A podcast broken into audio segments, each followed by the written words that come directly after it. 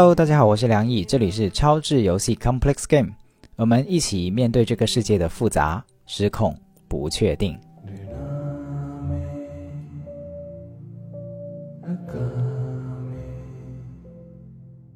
插播一个小广告，就是我带领的非暴力沟通的沉浸式的课程叫《让爱融入生活》，新一期可以开始报名了。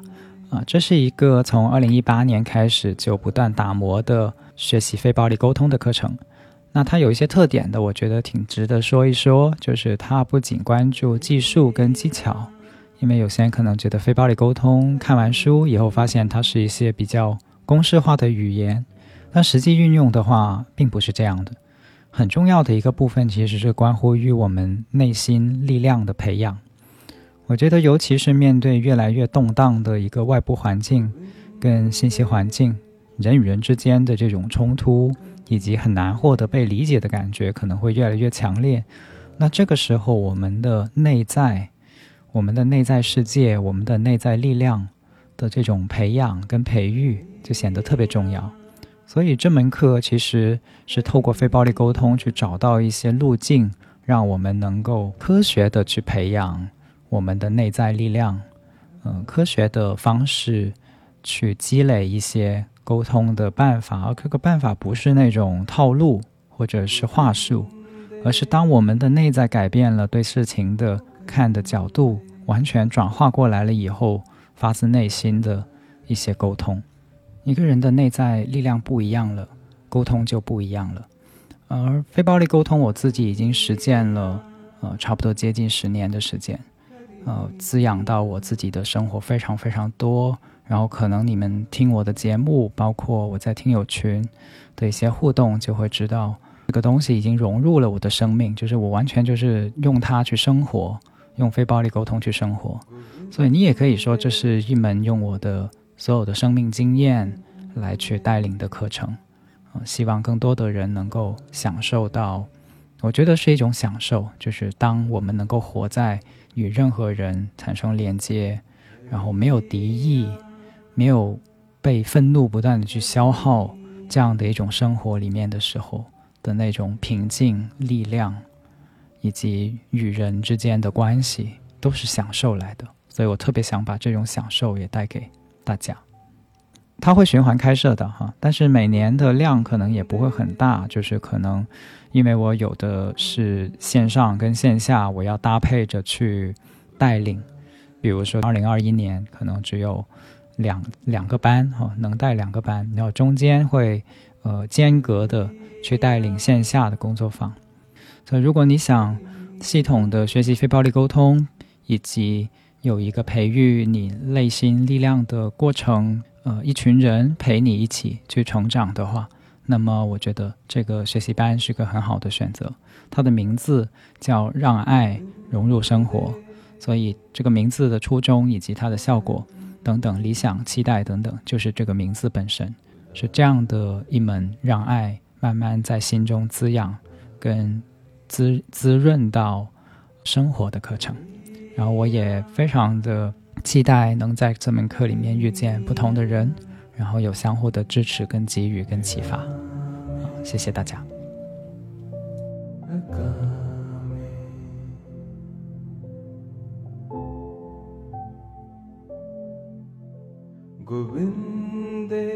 有一个情况需要跟大家说明，就是因为设备的关系，最后的十分钟的节目主设备没有录到，所以最后十分钟的节目是切换到了后备录制的音源上面。啊，幸好我们做了保险啊，真的是小心驶得万年船，所以可能在最后十分钟的时候，突然间你会发现音质有一些改变，有一些切换，但是我们尽力去挽救了，希望大家见谅。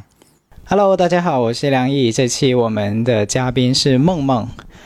啊，也是我们节目第一位出家人的嘉宾。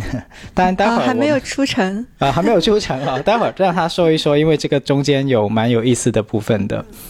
那梦梦是我很长时间的朋友了，前两天他刚刚从法国的梅村飞回来，啊，回到国内，那所以也是有机会跟他聊一聊，他也想跟我聊一聊这两年的经历。对，所以先让梦梦跟大家打个招呼吧。大家好，我想要嗯，先教你唱一首歌，可以吗？可以，因为在梅村的话，我们都是呃做很多事情之前，我们都会先唱歌。然后这个歌的话，都是梅村修行人写的歌，也都是很简单的歌词，但是，呃，没事，很多都会触动他。在点头，你知道吗？他说是的，是的，是的，是的，真的。OK，他说你说的对，我也想唱。然后这一首歌的话，它的英文名叫做《I Sent My Love》。然后我把翻译成中文，然后它会是一个 callback，就是我唱一句，你跟着唱一句，然后对，然后所以我就可以教你唱一首歌了。哦，那听众朋友们，你们想想跟着唱，也可以一起跟着唱的哈。嗯，好，那我开始了。我的爱流动，我的爱流动，流向那山峰。流向那山峰，我的爱流动，我的爱流动，流向那海，流向那海，我的爱流动，我的爱流动，流向那天空，流向那天空。然后最后一句你可以跟着我一起唱，在全都流回我。好，然后接下来还有一段喜悦，我的喜悦流动，我的喜悦流动，流向那山峰，流向那山峰，我的喜悦流动，我的喜悦流动，流向那海。流向那海，我的喜悦流动，我的喜悦流动，流向那天空，流向那天空，再全都流回我，再全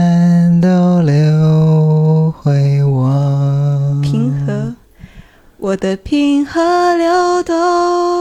我的平和流动，流向那天空，流向那天空。我的平和流动，我的平和流动，流向那海，流向那海。我的平和流动，我的平和流动，流向那天空，流向那天空。再全都流回我。再来一遍，再全都流回我。呼。哦，对哦，在梅村，我们就是庆祝的方式或者表达喜悦的方式也是也是摇手，对我们不会拍掌或者发出声音，就是摇手。所以经常看到全场几百个人的。手花在摇动，太美好了！光是想象那个画面。嗯，那我们也借着这个机会跟听众朋友们先补充一些呃介绍哈，因为有些朋友听过法国的梅村，但是也有很多朋友没听说过，所以那到底是个什么地方呢？嗯，就是法国梅村的话，它是一个越南传统的修行道场，佛教修行道场，然后是在法国的南部。是一行禅师的修行道场，然后一行禅师是谁呢？一行禅师他是越南人，然后他是把正念这样的一个修习的一个理念带向西方的第一人。当然之前也有更多的，也有其他人，但是他是影响力最大的一个人，是在。一九梅村的话是在一九八几年的时候是就已经在法国建立了，所以它已经在作为一个道场已经是经历了四十多年，然后它现在是在整个西方最大的佛教修行道场之一，就每年都会有上万人从全球不同的地方来到梅村进行修行。然后，但它也不是传统意义上的寺庙，虽然它是寺庙，但是会有和很多传统意义上的寺庙是很不一样的。就比如说，在梅村的话是没有巨大的佛像，然后是没有烧香拜佛这样的事情，因为它是一个修行场所，它的英文叫做 practice center。然后，所以我们就是大家都是在那里，是作为我们在那里就是一起修行。然后修行的核心的话是正念。想要知道什么是正念吗？我们我们待会儿会很多机会展开讲。因为我发现就是讲到的时候可能会有不同的概念，可能都 需要去讲更多。是是是，我们待会儿一定会展开。所以我们这一次对话里面会涉及到非常多的关于修行。嗯呃，当然我自己也对一行禅师有很多之前的了解了。呃，他也是影响我非常大的一个老师。坦白讲。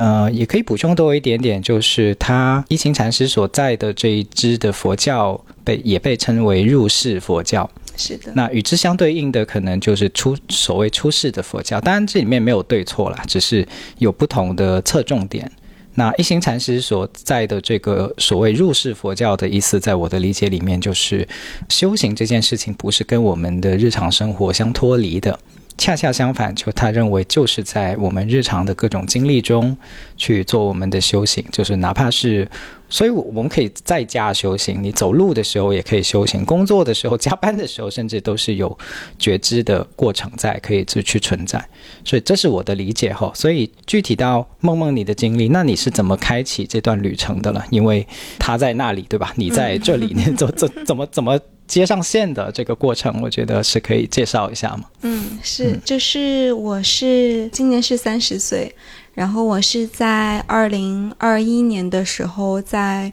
剑桥读 MBA，然后那个时候就是我的一个心理咨询师，不是我的，是学校提供了一个免费的心理咨询老师，然后他就建议我去法国梅村。然后我就说好啊，然后我就去了法国梅村。然后去到法国梅村之后，我就觉得，呃，去到那里的第一天，我就感受到我已经到了，就是我已到家了，不用再寻找了。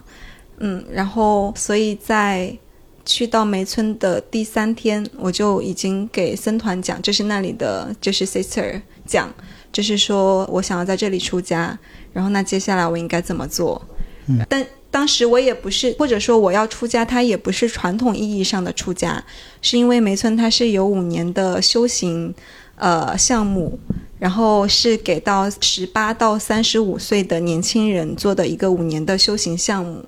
然后为什么会有这样的一个修行项目？是因为一行禅师他在。去到泰国美村，去到泰国的时候，然后会看到，就是在南传佛教里的系统里面，大家是可以进行短期出家的，一周、几周或者几个月的时间，他也都可以出家。然后回到社会当中的时候，大家都会把这个当成是一个很自豪的事情。但是相反的是，在大乘佛教的传统里面的话，像越南这样的国家，佛教国家里面，如果你决定了出家，但是如果你回到世俗之间的话，它会是成为一个相对，呃，羞耻性的事情，甚至会有家族他不愿意你，觉得说就是你给这个家族丢脸了，你已经选择出家了，为什么你还要再还俗？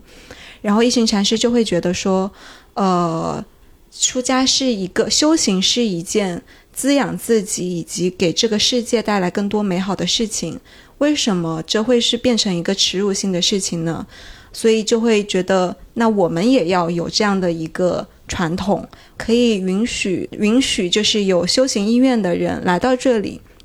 来参加一个短期的一个出家的项目，但是这个时间也不能够说太短，因为它需要有一个。呃，足够的时间来转化自己过往的习性，所以可以给大家一个更坚实的基础。在回到世间的生活之后，那你可以有一个更深的根，可以帮助自己在世间也能够进行自己的修行。对，所以就有在机场的时候，一行禅师就是说，我们也要有这样的一个像短期，我们也可以允许有这样的短期出家项目的存在。呃，一开始的时候是有说三年，但是后来会觉得五年的时间是可以帮助大家的根扎得更深的，所以就有这样的五年项目。所以我在去梅村之前，我就已经知道有五年项目，所以我就给 sister 讲，等一下再讲一下 sister 和 brother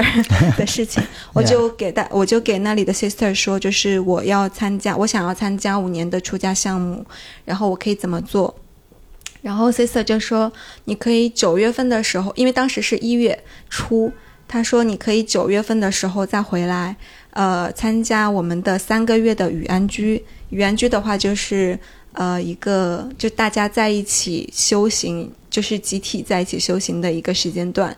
然后参加完完语安居之后，如果我们双方都觉得合适的情况下，如果你也觉得可以，我们也觉得可以的情况下，那你就可以去啊开始这个五年项目。我就在九月份的时候就如期回到了梅村，呃，就开始了我的修行生活。对所以这个五年的历程，你现在走到哪一年呢？五年，现在我是走到第一年结束，我现在是在梅村待了一年多的时间，呃，是从对，然后所以呃，现在我是呃离开了这个五年项目，但我也可以之后再分享更多为什么我会离开这个五年修行项目。OK，但是我会去继续我的修行生活，但是换可能会换一个传统。OK，嗯，我想我们可以回到刚才你说到家了的那个地方，因为当你说这句话的时候，我有感受到你是经历了蛮长的寻找的历程的这种感觉，就是不是那种哦，我突然间一头热，然后到了一个地方，然后兴奋的那种感觉，好像是有段历程的。你能多说一点点吗？可以，毕竟也三十岁了，就是之前也有一些经历，对，就是。嗯，我的人生经历的话，还是相对呃比较丰富多彩的。对，从十九岁开始就开始做一些国际性的公益事业、公益的项目，然后开始，然后之后进入社会之后，就会开始一些进行世俗生活上对于精彩生活。追寻的探索，你措辞的好谨慎啊！我我我们要想想你跟大家解释一下，为什么你会措辞的这么谨慎？现在呃是，就举个例子，可能有的人会说啊，我去今年滑了个雪，或者说啊，我今年那个赚了五十万，这样他就直接这么说出来了。但是我猜你会很挑字眼去表达，这背后是什么样的想法啊？这都被你发现了。嗯，对，其实这也是我的修行，因为呃。不评判，它其实本身就是一个修行；非暴力沟通，它本身就是一个修行。对，所以我会发现，就是其实刚才的措辞还没有那么的谨慎，因为什么叫世俗，什么叫做它，其实背后可能也还带着评判。对，所以呃，我还会做得更好的。对，因为我会发现，就是在修行的生活当中的时候，会发，因为大家是来自。全球不同的背景的修行人，完全不同的成长背景、文化背景，就会在沟通的过程中发现一些我认为习以为常的事情，或者说我觉得是没有评判性的语言，在其他文化背景或者成长背景的人听来，你就是在评判。嗯嗯，然后可能会触发到别人的一些内在的匮乏，所以我就会去。更加谨慎的去回顾我所说的内容，它是我的评判吗？还是一个相对客观的事实？有有没有一个例子，就是你遇到？因为我在想象，如果我进入这样的环境里面，我会有意识的收着，嗯，但也无可避免的，有可能你自己所谓说者无心，听者有意，嗯，有遇到这样的情况，你们会怎么？化解哦，就是很正常，这是一个很正很常见的一个事情。就因为确实是大家是来自完全不同的背景，而且我们的修行生活是二十四小时都和人在一起的，我们就是一定要和有别人住在一起。嗯，然后甚至是住持的话，他也需要和他也一定要和其他人住在一个房间。嗯，然后我们是。就真的二十四小时都和人在一起，没有。听你的描述，有点其实像去念大学，对吧？就是你有同学，也有老师。对，这个是的，是的，是的，合适吗？我觉得还挺合适的，因为我们甚至还会有运动会，就是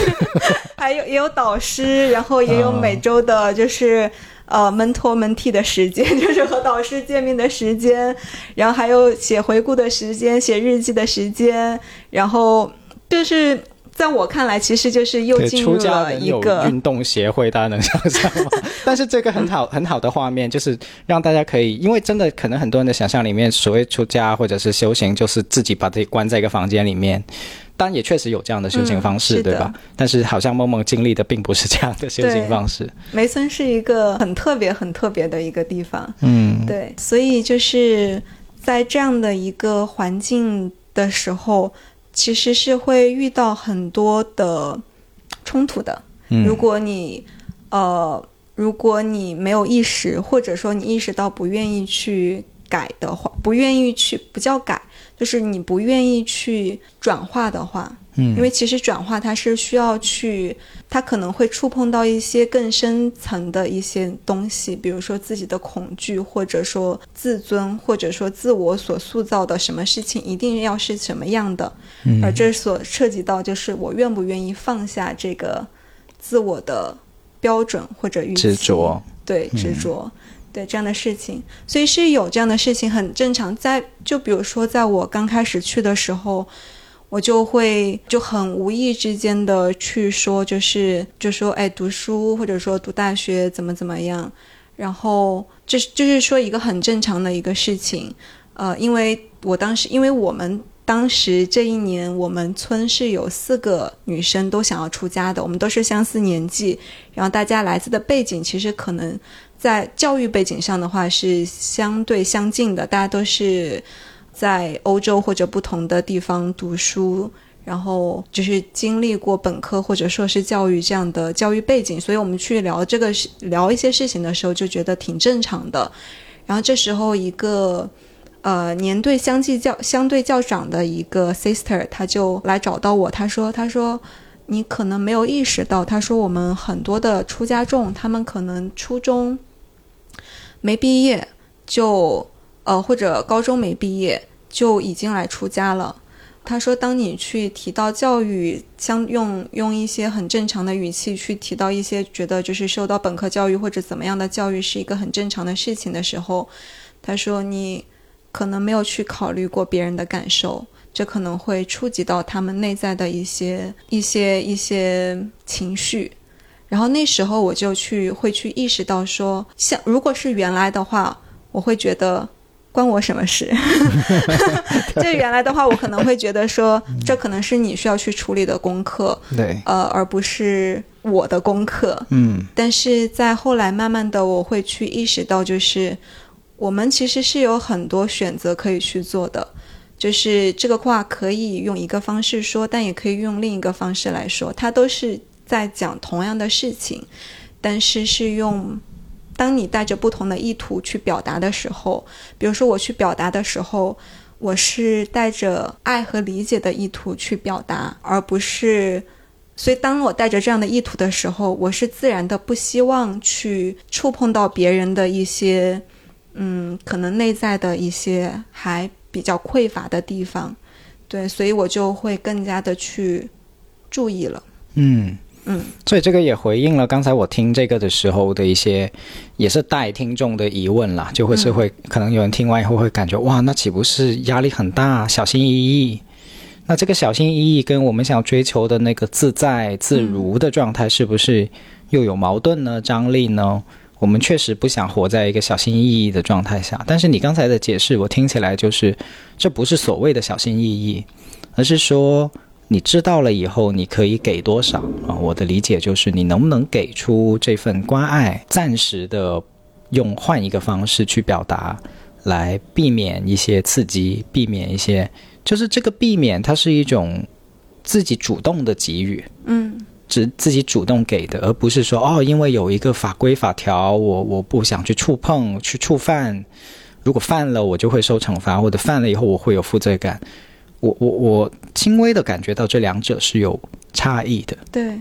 对，这是这是很不一样的事情，因为我在修行的路上，我很明确的感受到，就是自在。什么是自在？它是自己给自己的，就是我的心，它有没有被束缚住，有没有被自己的感受、想法所变得越来越小，还是变得越来越大？嗯，这个自在，它不是说我想干嘛就干嘛，在我现在的体验当中，对，而是我的心它有多大，能够。拥抱，是你想拥抱的是越来越多的，能够接纳的是越来越多的，还是说它是一个越来越收紧的状态，把自己收紧到一个只有自我的状态？什么事情都要是依我的预期而做，要依照我的要求而做，还是说我可以接纳更多？对我觉得这是很不一样的。嗯。所以有我有听到，就是从一个可能很自我的状态，变成更打开、更看到他人的状态。就是当我们能够看到他人的时候，其实这个自在跟自由里面就有包含了其他人。嗯，所以比如在刚才那个例子里面，当我知道别人的受教育的经历的时候，我的自由、我的自在，其实也包含了去看见这些部分，然后我在这个基础上再去做我的选择。这个是。为之自在跟自由，而不是我连说这句话的自由都没有骂的那种的那种自由。嗯，我觉得慢慢我们能够感受到这个修行里面的一些细节了。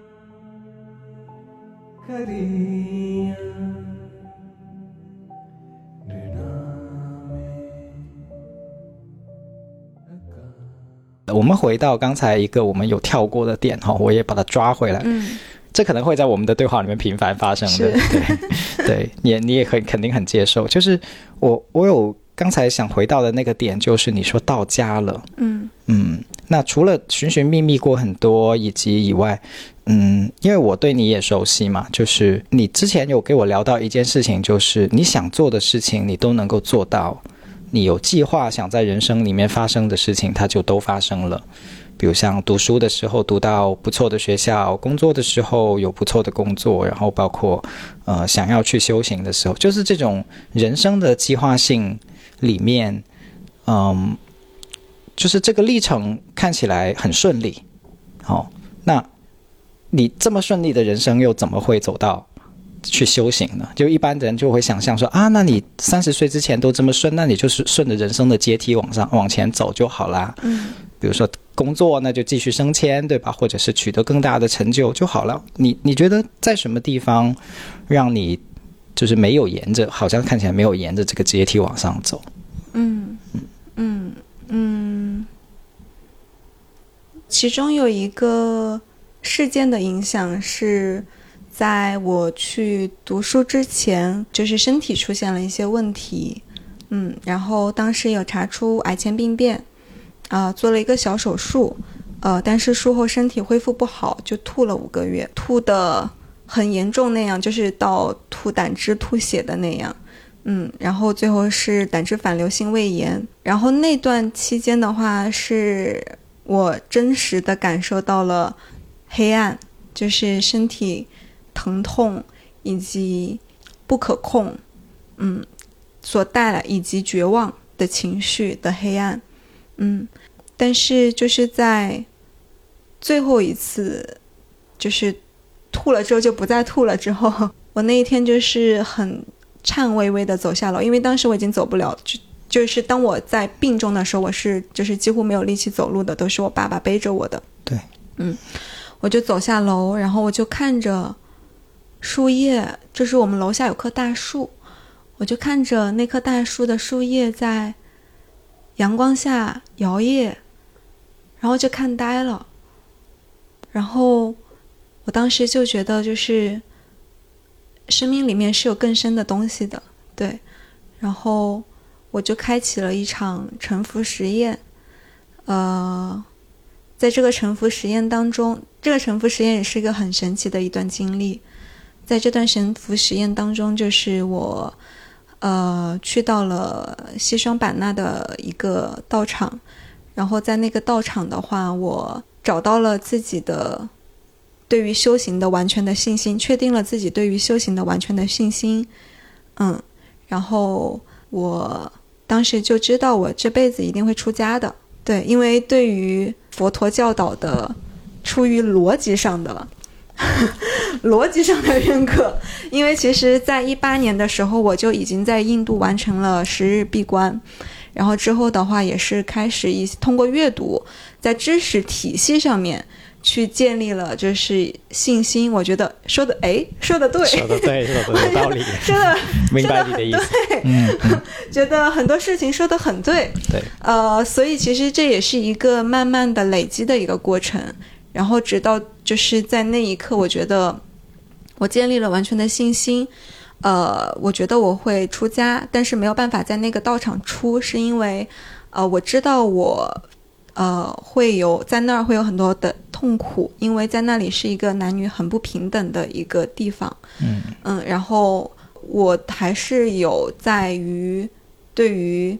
男女平等这个概念上的。呃，很强的追求，追求在那个时候，对，所以，所以我就知道我在那儿出不了，我在那儿出我一定会痛苦的。嗯，然后正好这时候要去读书了，还有一个月就去读书了，所以我就去读书了。对，所以这会是一个呃影子，就是在前面，就是慢慢慢慢的累积，直到我只是在等待。我当时我知道我只是在等待一个到场而已，然后也是因为其实。我把世间能玩的事情，呃，也玩的挺多的了。就是世间觉得可能好的一些，嗯，相对好的一些经历，觉得你到了这个标准，你就算是人生比较圆满或者成相对成功的这样的一个，呃，该做的一些事情，我觉得，哎，好像也都做了，但也就那样，好像就是，哎，呃，他我还是在一个。不停寻找的过程当中，不停的去，呃，对，不停的往前去寻找的一个过程当中，嗯，但是看到一些佛教里面的一或者说修行里面的一些书籍的时候，就觉得好像可以不用是那样的，嗯，所以就很想去体验那样的状态，嗯，呃，所以就带着这样的一个心态去选择了修行。但是在修行，在选做出出家这个，呃选择的时候，我也知道我会因此而痛苦，是因为我是带着这就是最好的一条路了，这是我能找到的最好的、最彻底的、最比世间其他事情都要更彻底的一条路的心态去的。我知道我一定会受苦，因为我还是在比较，嗯，我还是在。比较说哦，这是好的，这是不好的。我要最好的，我要走就要走最好的。为什么我要出家而不是在家修？因为我觉得出家比在家更彻底。嗯嗯，所以在去之前我就知道我会受苦，因为我有嗯很强的追求更好的习性，所以呃，所以但我也接受，就是 这就是我。那我就接受我会受苦这个事情。是，嗯，哎，我觉得我们可以待会儿展开聊这个部分，就关于分别心如何让人受苦，但同时它也是我们的一部分。嗯，我没有办法拿橡皮擦一样的把它擦掉，那我们可以怎么办的这个部分？嗯，我刚才有听到，其实，在你的选择里面有两股动力，一个一股动力是长期性的，就是呃，其实这在你的追求之一。这这因在你生命固有的追求里面吧，或或者这么说，就是我想要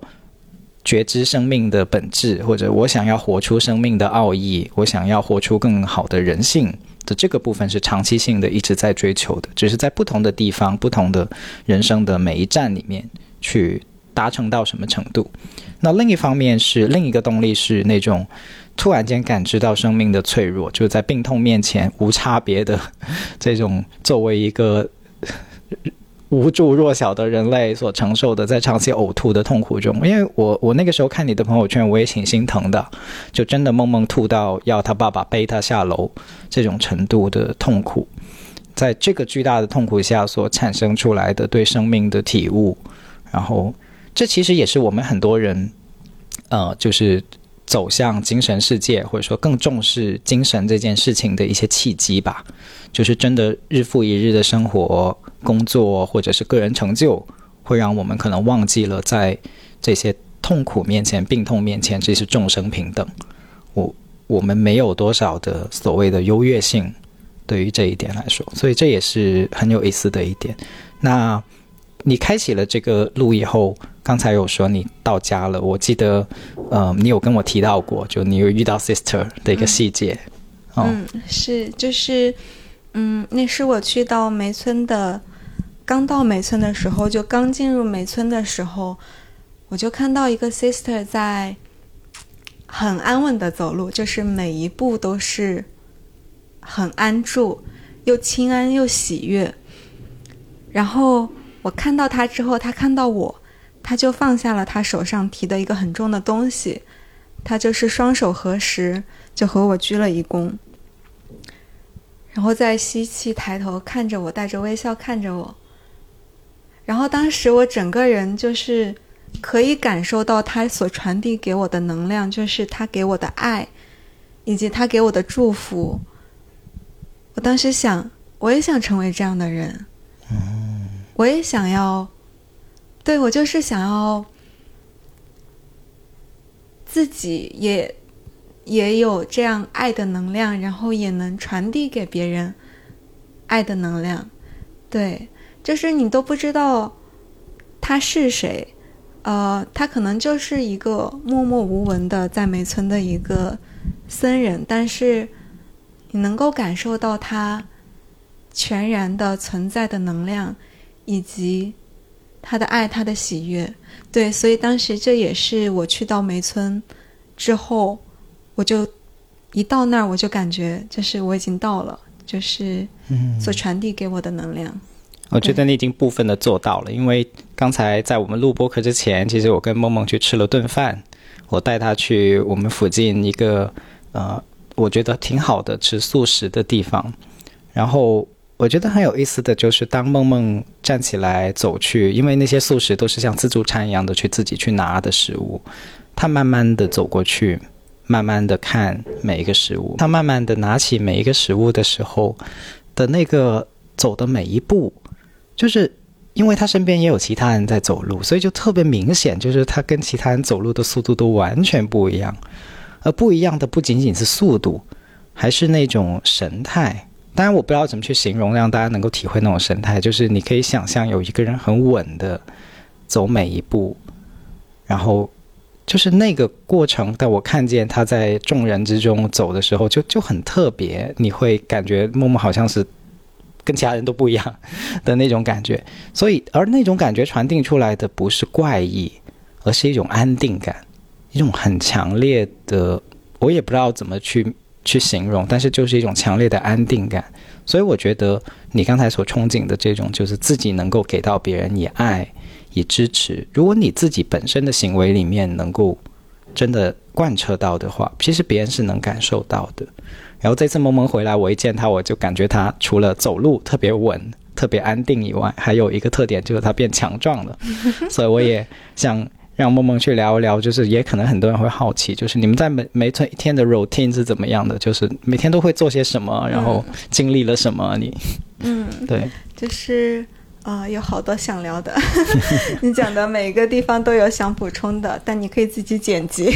那我会尽可能聊回到你问的问题，就因为我觉得是一个很，你刚才说到一个很重要的一个点，就是关于步伐，就是因为在梅村，啊，这也是我们的修行，就是我们所走的每一步，我们的每一个呼吸，它其实都是在修行，就我们的修行。不只是在禅堂里坐禅，还有就是在我们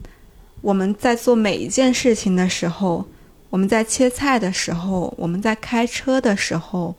我们在排队的时候，其实都是在修行的过程当中。就是我们的每一步，其实都是已经到家了，就是安住了。我不用去奔跑着去。去到下一个地方，而是在这个旅途的过程当中，它本身就是一个喜悦的过程，它本身就是喜悦本身，而不是目的，而不是说我到了目的地我才能开心，而是我在去到目的地的这一个整个过程当中，我都可以是喜悦的。所以在梅村，就是每你会看到，不只是出家人，就是在那里只参加一周的禅营的朋友们，大家在那里也会是很用心的练习。哦，我每一步我可以，哦，我可以不用去急着去到下一个地方，我可以慢慢的去享受现在这一个事情。对，所以这其实是一个很核心的一个练习。对，然后还有就是。提到，因为提到刚才素食的时候，我也很想去分享，就是我真的非常的感激食物，或者说就这背后的整个宇宙所馈赠给我的能量。对，因为我在那个素食馆的时候，我是真的想落泪的。我看到那么多素食的时候，我真的有就是 就是有眼泪涌出来，想要哭出来，是因为觉得很感动。嗯，就觉得很感动，就是觉得这些食物它是宇宙给到我们的馈赠。我 我为什么会有这么深的体验，也是因为干了很多活，就是因为我们都需要种地，然后做很多劳动，就真的知道，就是每一个所呈现在我们眼前的事情，它都是背后它有很多的付出的，对。然后也包括就是看到啊，有这么好的。有这么好的就是素食馆，嗯，挺好的，他就是钻一会儿，对，就是有这么好的素食馆，呃，它可以，它也可以帮助到更多的人去感受到，哦，吃素它不是一个，嗯，就是痛苦的事情，它也可以是一个很喜悦的事情。然后这样的话，我们其实是真的可以帮助更多的生灵减少更。就是减少痛苦的，所以因为也是在这一年当中，我我真的体悟到了，就是万物有灵，嗯，然后当体悟到万物有灵之后，我就没有办法再吃肉了，因为我能够感受到他们就是面临死亡时候的痛苦，有一些是没有必要的，对，所以我就会觉得就是很很感恩，很感激。对，然后说回到正题，那个每一天的 routine 是怎么样的？嗯，在梅村的话，就是会和传统的一些佛教道场很不一样的点是在于，因为梅村是入世佛教，所以我们几乎每一周都会接待来自全球的呃几百个人来到这里。参加禅修营，所以我们每一周的 routine 就是每一周的日程安排，它是按每一周每一周都是几乎一样的。因为每周五上一批禅营的人离开，下这周五上午上一批禅营的人离开，下午的时候新的一批禅营的人到来，所以在梅村是一个很繁忙的状态。呃，我懂了，你们是一群工作坊的后勤，以及本身，开玩笑，嗯对，已经是工作坊本身，对，是本身，嗯，呃，所以就是呃，我们每我们，而且就是呃，出家人和在家人是我们随时都是在一起，几乎随时都是在一起的，所以我们的修行都是一样的，大家都是每一个活动都是在一起参加的。嗯，然后我们是从早上的是早上是五点起床，然后五点半的时候开始坐禅，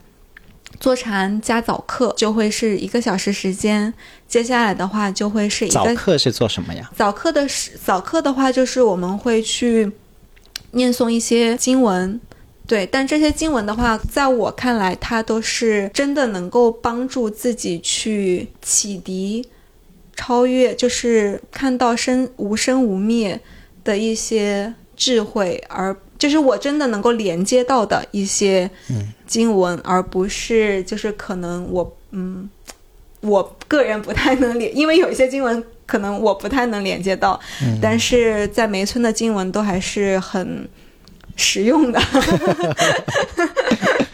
大家 大家可以我啊，对梦梦之前有正念修习的。呃，我们也会呃去念诵正念修习，对对。梦梦之前有给我发了一一篇，就是他们十四项正念修习都是到底是哪十四项？嗯，我在这里可以念其中的一两项嘛，就让大家有个概念，就是梦梦接触的。他是这样说的：可以念那个宪法乐注吗？宪法乐注哪哪哪哪一段？就是，或者你也可以念你喜欢的，对，但是那一个我是个人很喜欢。嗯嗯，第七项，第七项啊，它有十四项，然后其中里面第七项是这样说的，叫宪法乐助。宪是现实的宪，法是法律的法，乐是快乐的乐，哦，住是住住处的住。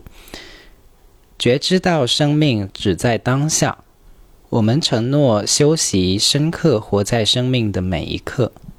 不迷失在散乱的思绪中，也不被愧疚过去、担忧未来或受贪欲、愤怒、嫉妒所牵引。我们愿修习正念呼吸。觉知当下发生的事情，我们将学习正念生活的艺术，接触周围清新、疗愈和滋养的元素，灌溉内在的喜悦、安详、理解和慈爱的种子，转化与疗愈我们的心识。我们知道，真正的幸福取决于我们的心态和对事物的看法，而不是外在的条件。能够回到当下此刻，就会觉察到幸福快乐的条件已然具足。懂得知足，就能幸福的生活在当下。你为什么会选这一段呢？嗯，因为我觉得这对我的帮助很大啊。嗯，然后呃，这也是梅村的核心修行之一。对，因为梅村的话是，呃。梅村是修行的核心是正念，对，嗯，然后宪法乐出这样的一个概念的话，它也是呃正念的其中的一个显化，对，嗯。嗯，我其实能特别能理解，因为呃，我见到梦梦的第一颗，除了刚才所说的变强壮了，还有走路特别稳了以外，还有很强烈的一种喜悦感，嗯，而这种喜悦感是几乎是无时无刻的。就是它不是一下子疯狂的快乐，然后一下子又变得很当，它不是，就是那种有点细水长流的。包括刚才一直在跟我聊的时候，萌萌一直都有带着微笑，就是只要在他身边就有感觉到。那大家可以想象一下，就是哪怕刚才我们吃了顿饭，都这么开心，就是那个喜悦、感激是是一直在流淌的的这种感觉。就是如果这种状态一直出现在我们的生命里面的话。那是一种怎样的生活？嗯嗯，对，这是这是我没想到的。其实，呃，因为我现在是呃离开法国回国的第四天。其实，在离开就是梅村之前，我是有担心的，我是有恐惧和害怕的，因为我在去年十二，我在二零二二年的十二月有回国一次。在那一次回国之前的话，我是在梅村待了三个月，然后回国来办签证。然后那一次回国的时候，我刚下飞机，我就被带走了，就是我就被周围环境带走了。因为当时其实幸好你解释一下，我就对对 对，为什么会被被环境带走了？OK，就是因为当时其实国内也是处于集体能量是比较嗯。大家都在一个创伤之中，坦白讲，对，相对比较孤立，以及有恐惧、害怕，以及我也能感受到一些对立的嗯。状态，因为当时正好是刚解封的，就是刚是大规模大家都受感染的那段时间，我回来的时间是，是，然后所以我回来之后就很快被带走了，然后。我失去了我的练习，我失去了我在梅村所接受到的练习，所进行的练习就是关于呃呼吸、行禅、喜悦这些我都忘了，我就 我就都忘了。所以其实这一次回来之前，我也有担心，我就会担心说，我会不会会和就是上一次一样，就是我回来之后很快就被带走。但是我发现这一次，我发现。哦，原来就是，呃，就是练习，通过不断的练习，不断的练习，它是真的有帮助我构建了一个一个一个新的习惯的。对，嗯，就是当我走在机场的时候，我看着啊，好好好忙，好忙，好多人在旁边穿梭。我原来的话，上一次的话，就是就是我也开始头脑就开始乱了，然后自己也开始就是被各种信息带走。但是这一次的话，我就会发现，啊，我可以和我的呼吸在一起，然后我可以看到身边的人。人，我可以看到身边的正在发生的事情，然后和身边的事情，我就看着他们，也而不带评判的去看着他们，然后也会看到，就是在路上走的时候，看到一些嗯事情或者一些人，我会自然的滋养出一些爱传递给他们。比如说我在路边看到有乞讨的人，然后我就会。很自然的走到他身边，然后去给他，在内心真的去给他，呃，滋养我的慈爱，发送给他。就是我希望你可以，我希望你可以有更少的痛苦，有更多的幸福，然后去做这样的事情。没有人，没有任何人知道我在做这样的事情，但是我就是很自然的去，就它已经成为我的一一些新的习惯了。然后也会很自然的滋养出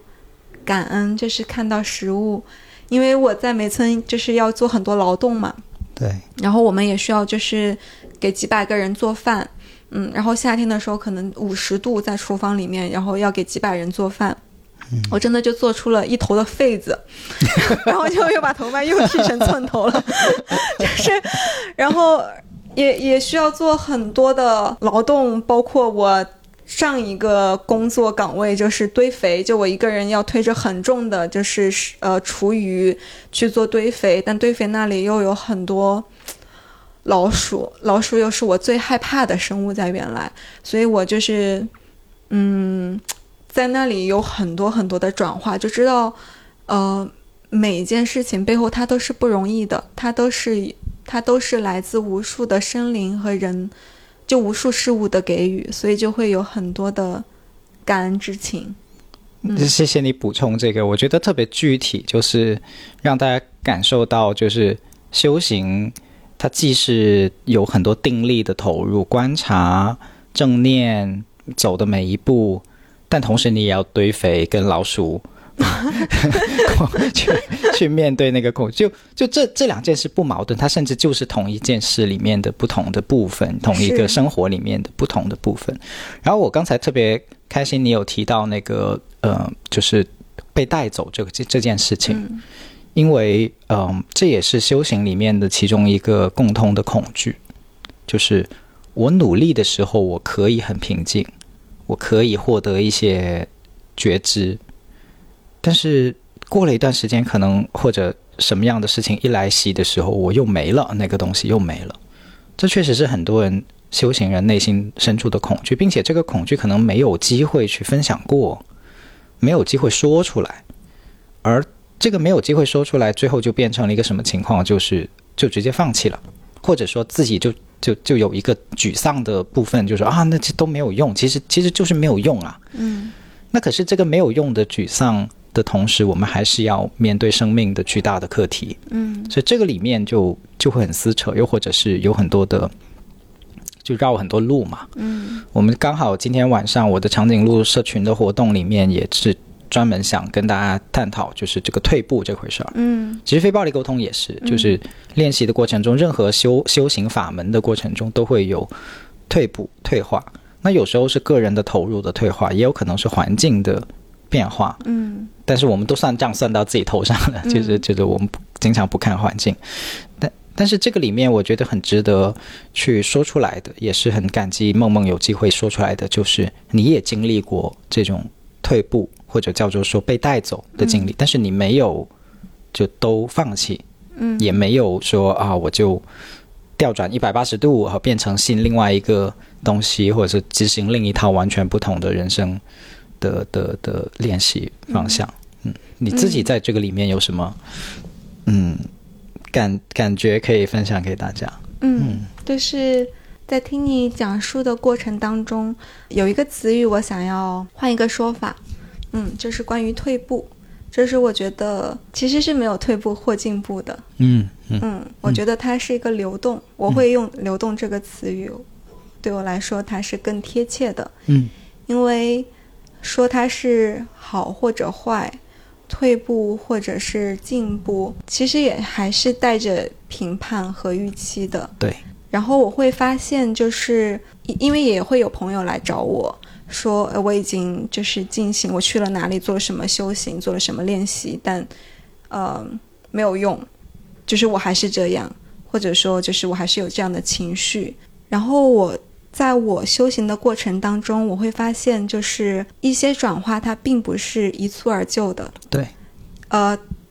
因为它不只是我们所能看到的。就是可能在我这生活的二三十年当中所累积成的习性，它也包含在我们的基因当中。就是我们的父辈他们的恐惧害怕，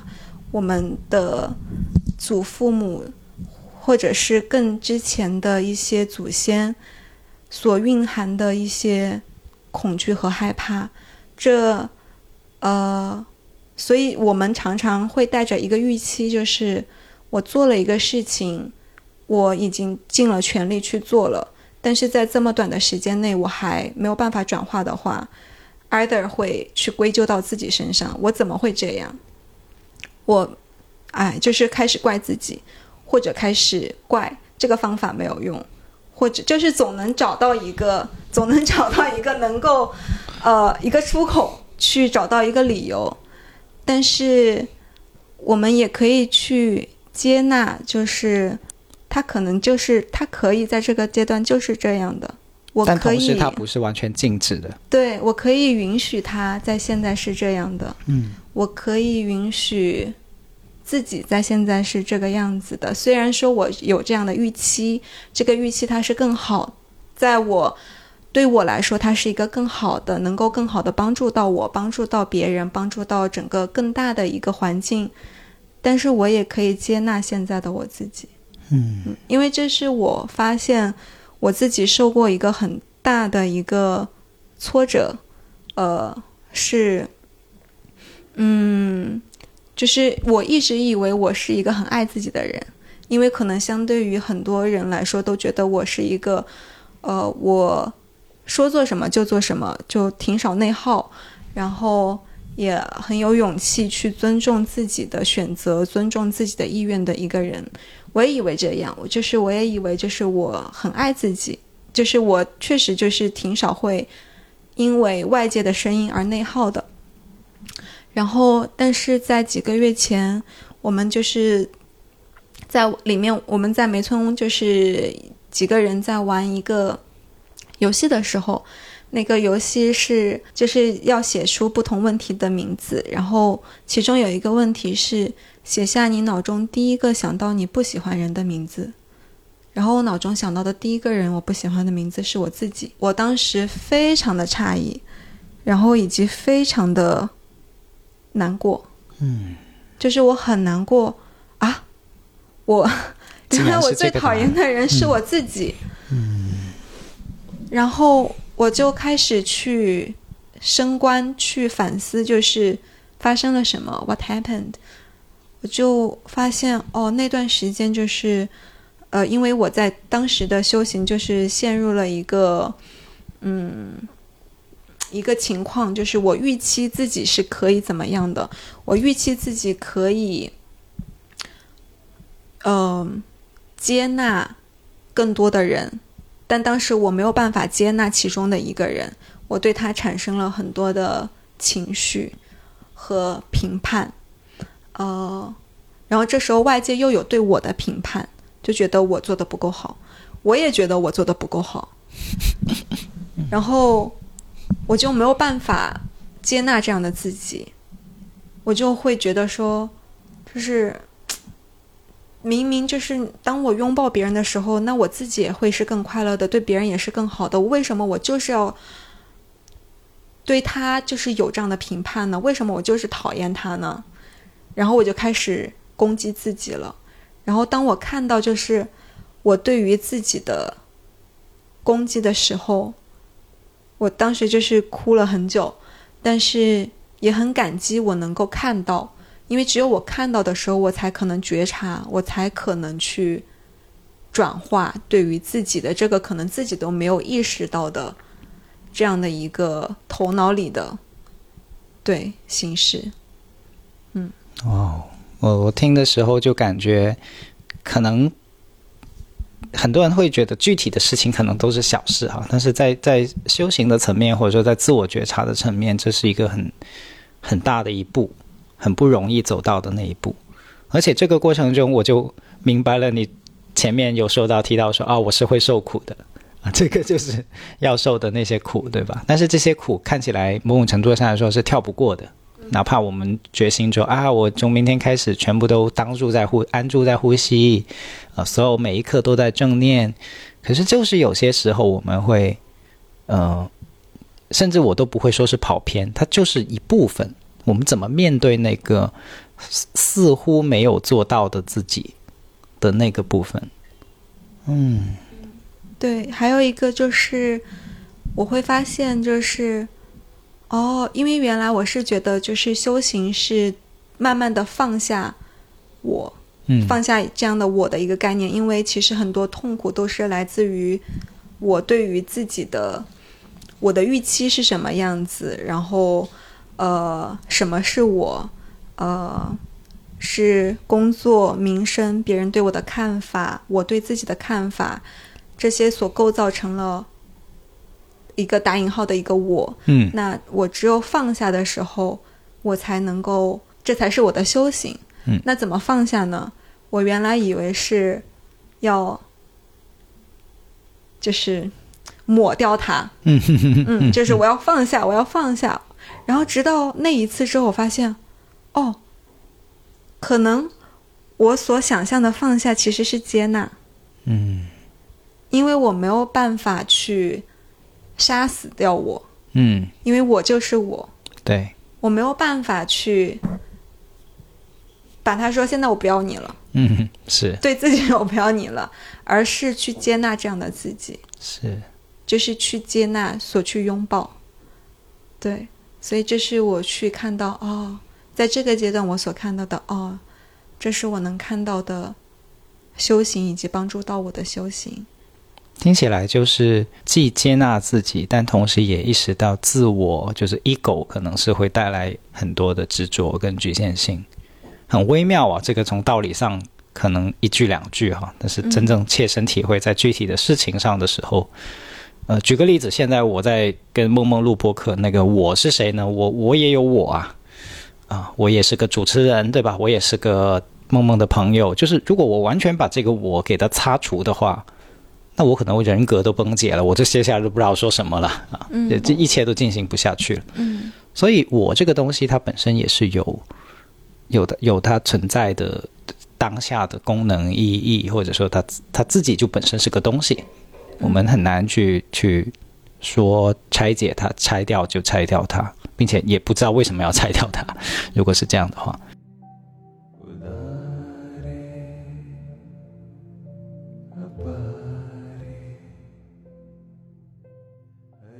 在在修行的时候，你们你们有僧团对吧？僧团之间就有人的地方就有江湖，是的，有人的地方就会有关系。就我就特别好奇，就是在在僧团之间，日常会有矛盾吗？会有冲突吗？哈，嗯，在僧团一定是有矛盾的，一定是有冲突的，尤其是生活在一个就是大家都来自完全不同的文化背景、教育背景以及成长背景的环境下面。又是生活在一个有等级制度的环境里面，有有等等等等，有有等级的吗？一定有等级，就是其实有人存在，有组织存在的地方，就是一定有等级的。啊啊啊啊！对，明白。对，所以尤其而且就是它其实也有就是文化的影响，因为就是越南也受了就是很深的中国儒家传统的影响，所以是有关于长幼的。就尊尊卑长幼，对尊卑长幼的的，是的的影响。然后，所以其实，在这样的一个和我原来生活环境里面完全不同，就是真的是完全不同的一个状态。就因为这些，但是这个我觉得可以不用细讲，但是就是完全不同。的一个生活状态里面，对我来说是一个极大的一个冲击。就比如说每天早上见到，呃，比我呃修行时间更长的人，which is everyone，就是也就是说所有人，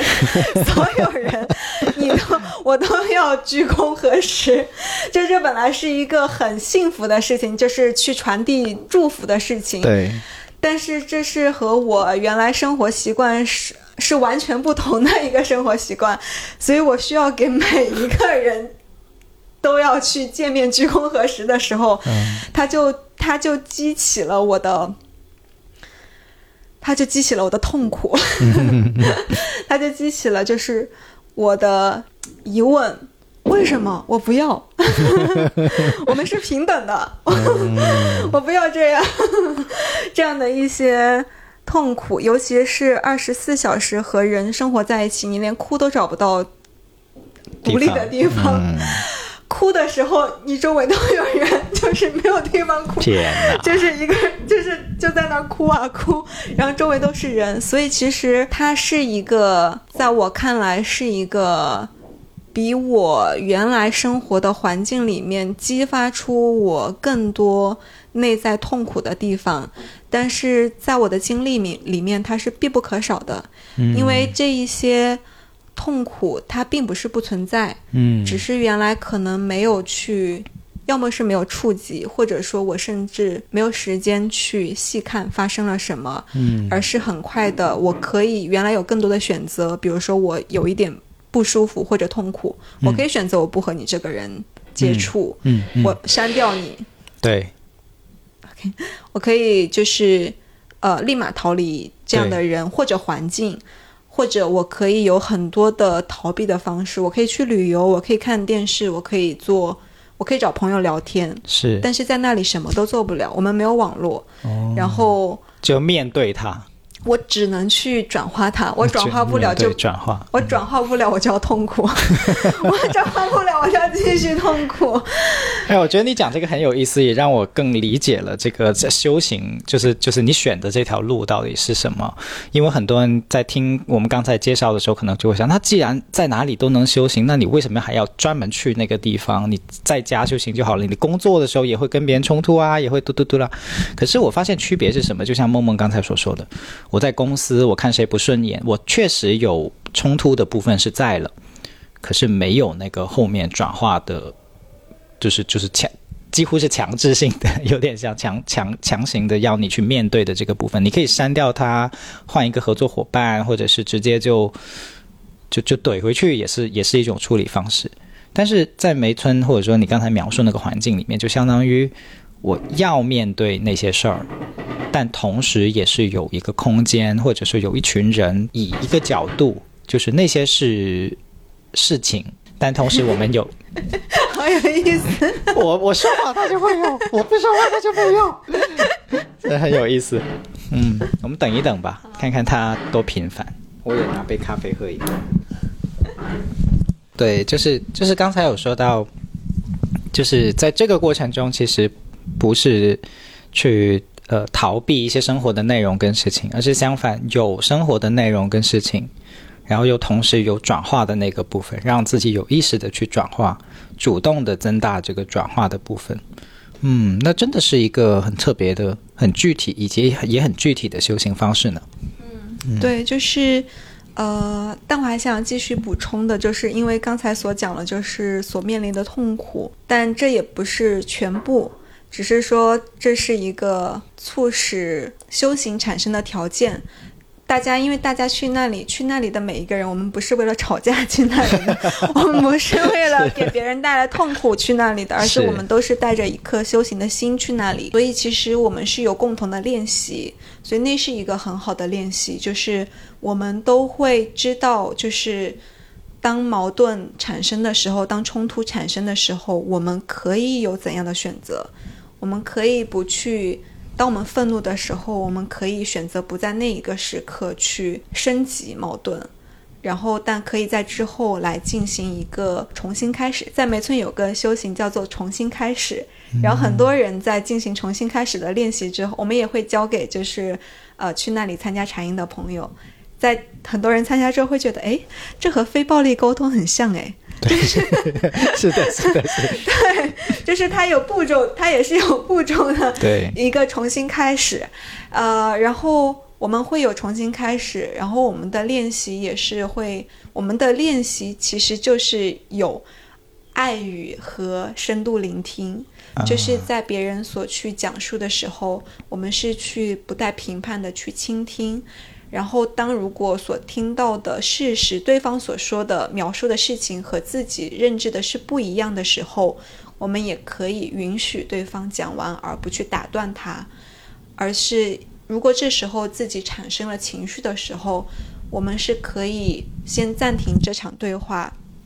可以在之后自己情绪是平复的时候。我们再来去继续这一场对话。所我们不是说我们不进行沟通，或者说我就把这个情绪所掩盖住了，就呃我就让我就忍让了，就允许这个事情，允许好你说你的需求，那我就忍让了。而是呃而是我们可以去继续进行这样沟通，但是这场沟通的前提，我们的目的是为了去呃更多的滋养我们之间的理解和爱，然后。所以，我们是带着理解和爱的，呃，目的去进行这场沟通，而不是证明你对我错，是或者我对你错，就是我是对的，我是正义的，我是做得更好的，你伤害了我，你要向我道歉，是，而不是这样的，而是为了增进理解和爱的。所以，其实我们大家都有这样练习的意图。哎，我觉得很有意思，就是我们录制的整个过程里面有多大的，因为刚好有工程在附近。嗯，但是我觉得很有意思的事情是我们对于被他打断这件事情没有太讶异。嗯，啊，而这个其实也回应了你最初所说的痛不痛苦，其实很大程度上在于我们如何看待跟理解一件事情，而不是那件事情本身。因为在我们的预期里面，如果我们预期一个录制就应该是顺畅的，应该是安静的话，那么所有的打扰都是痛苦。这个痛苦来源于可能我们会自责说：“哎呀，我怎么就不知道挑一个安静的环境？”又或者是：“哎呀，我怎么都没有看今天的日期，它就是要做工程或者什么什么。”我们就会产生很多的自我要求。也会产生可能对别人有开始有要求，就是啊，你能不能不要出现在我的环境里面？你你到别的地方去搞或者怎么样？但是如果我们的角度是，它就是可能会发生的，可能会有钻头的声音，可能会有汽车经过，可能或许刚好过来像一台消防车，它拉警笛。这本来就不是我们可控的世界，万事万物的运转，岂岂是我被人类可以独立的去掌控？当我们可以有这个这种理解的方式的时候，那个事情它还是会发生，但是它能够给我们带来的痛苦就会非常有限，又或者是被限缩到一个很可以去 handle 的部分，甚至我们可以跟他相处，他零痛苦，甚至可能是。不只是零痛苦，而是一个有趣的事情啊！是的，对，就是，对，就是我，我，我其实我自己也挺诧异我自己的变化的。对，就是在出来之后，出来之后，出来之后，在出来之后，就是回到世间之后，我会发现，哦，一切都好有意思哦。就是比如说刚才听着那个电钻声，我就觉得，哦，好像一个音乐会，就在旁边音乐会，我还能和它共振，然后能够感受到它，所以就感觉就是，呃，不只是预期，就其实一切都是自己的选择。对，这是我。是否接纳，然后也包括，其实也有包括评判嘛？那是否会觉得就是鸟叫声就是比电钻声更好？但是它可能并没有这样的一个好坏的一个存在的，而是每件发生它就是自然的发生，我们只是去如实的接纳就好了，就会觉得很有意思。嗯，对，而且对方觉得就觉得就是。在每个事情上面都能够看到幸福的点，就比如说，哇，就是像这个电钻工人，他还可以有工作，嗯那他可以有这个工资来养活他的家人和他自己，那也是一件幸福的事情。对，他来做这个工程，那这里就是也可以有更好的一个生活环境，是就觉得都很好。有人可以来做这样的事情，就觉得很很幸福。嗯。嗯我觉得梦梦刚才讲的那些，我一点都不讶异。吴宁说我太熟悉了，因为就是这就是非暴力沟通日常所有休息的训练。甚至在他讲的时候，我有一瞬间涌起过对自己的怜悯，就是天呐，过去几年我都在没有僧团支持的情况下。自己去做，就我我我最多的伙伙伴可能就是就是在这条修行路上最大的伙伴可能就是我的太太，嗯那我们有非常非常多的时刻，也是就是在吵架了以后，怎么重新开始，就有留给自己跟对方巨大的一个转化的空间。嗯就我说这些，除了除了可怜自己以外，其实真的就是，如果在修行路上有同伴，其实是一件非常美好的事情。是的。当我们只能独自去面对，尤其是如果我们有些听众，你在你的工位上听这个这期播客，或者是在你的家里面听这期播客，你也可能可以同同理到你自己，不是你不努力去修行，而是在很多时候我们的修行是孤独的，就是等于我要独自去面对，我一边跟别人吵架，我还要一边自己去转化的那份过，这个过程是是。我有时候会说这是很英雄主义式的，呃，这是很了不起的。但同时，我们也可以慈悲的给到自己，是说，哦，这同时也是孤独的。呃，如果有更多的力量，如果有更多的同行的人或者同伴，我们不要拒绝。嗯嗯，我可以分享的就是，呃，一定会有更多的，就是一定会有更多的，对，就是因为在梅村的时候，我会看，因为梅村是对于全球的全球开放的嘛，嗯，然后所以会看到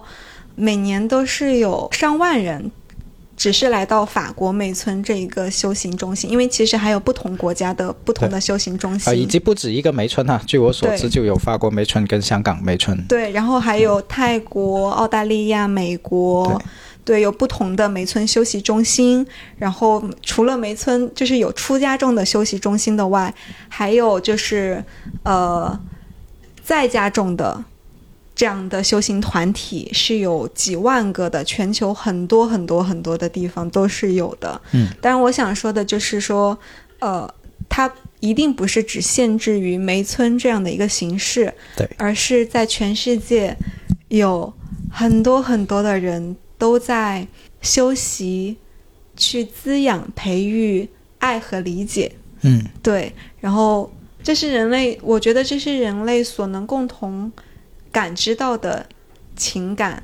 对，所以我觉得就是这在哪里都可以发生的。嗯，嗯，当然同伴一定是非常非常重要的，非常非常重要的，所以我也是非常的需要同伴和环境的支持。嗯我刚才为什么停了一下下是，我在想，对于有些人来说，出家跟修行在他的世界的对面，嗯他可能曾经憧憬过、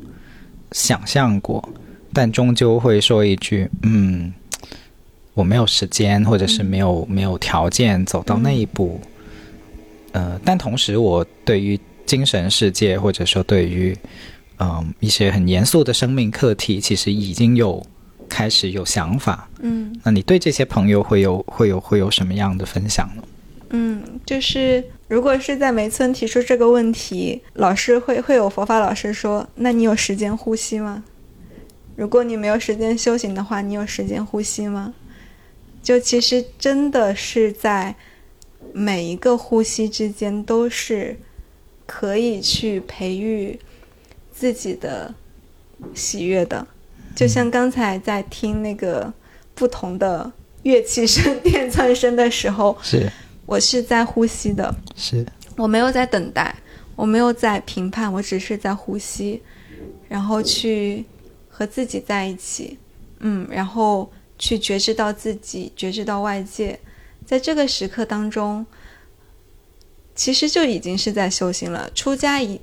一定不是唯一的形式，呃，对我来说，它只是一个形式，对，它不是一个我一定要做的一步，而是说，因为我想要有更深的修行，所以我选择了这一个形式。对，但如果说你选择出家，但你你还是意识到自己的一些习性而不愿意去转化的话，那它可能也不叫修行。嗯，对，所以修行它它不要执着于形式，而是你实际在干嘛。你有没有感觉到自己的心越来越大？有没有感觉到自己越来越幸福喜悦？嗯对，我也越来越理解，就是我们一起录这期节目的原因。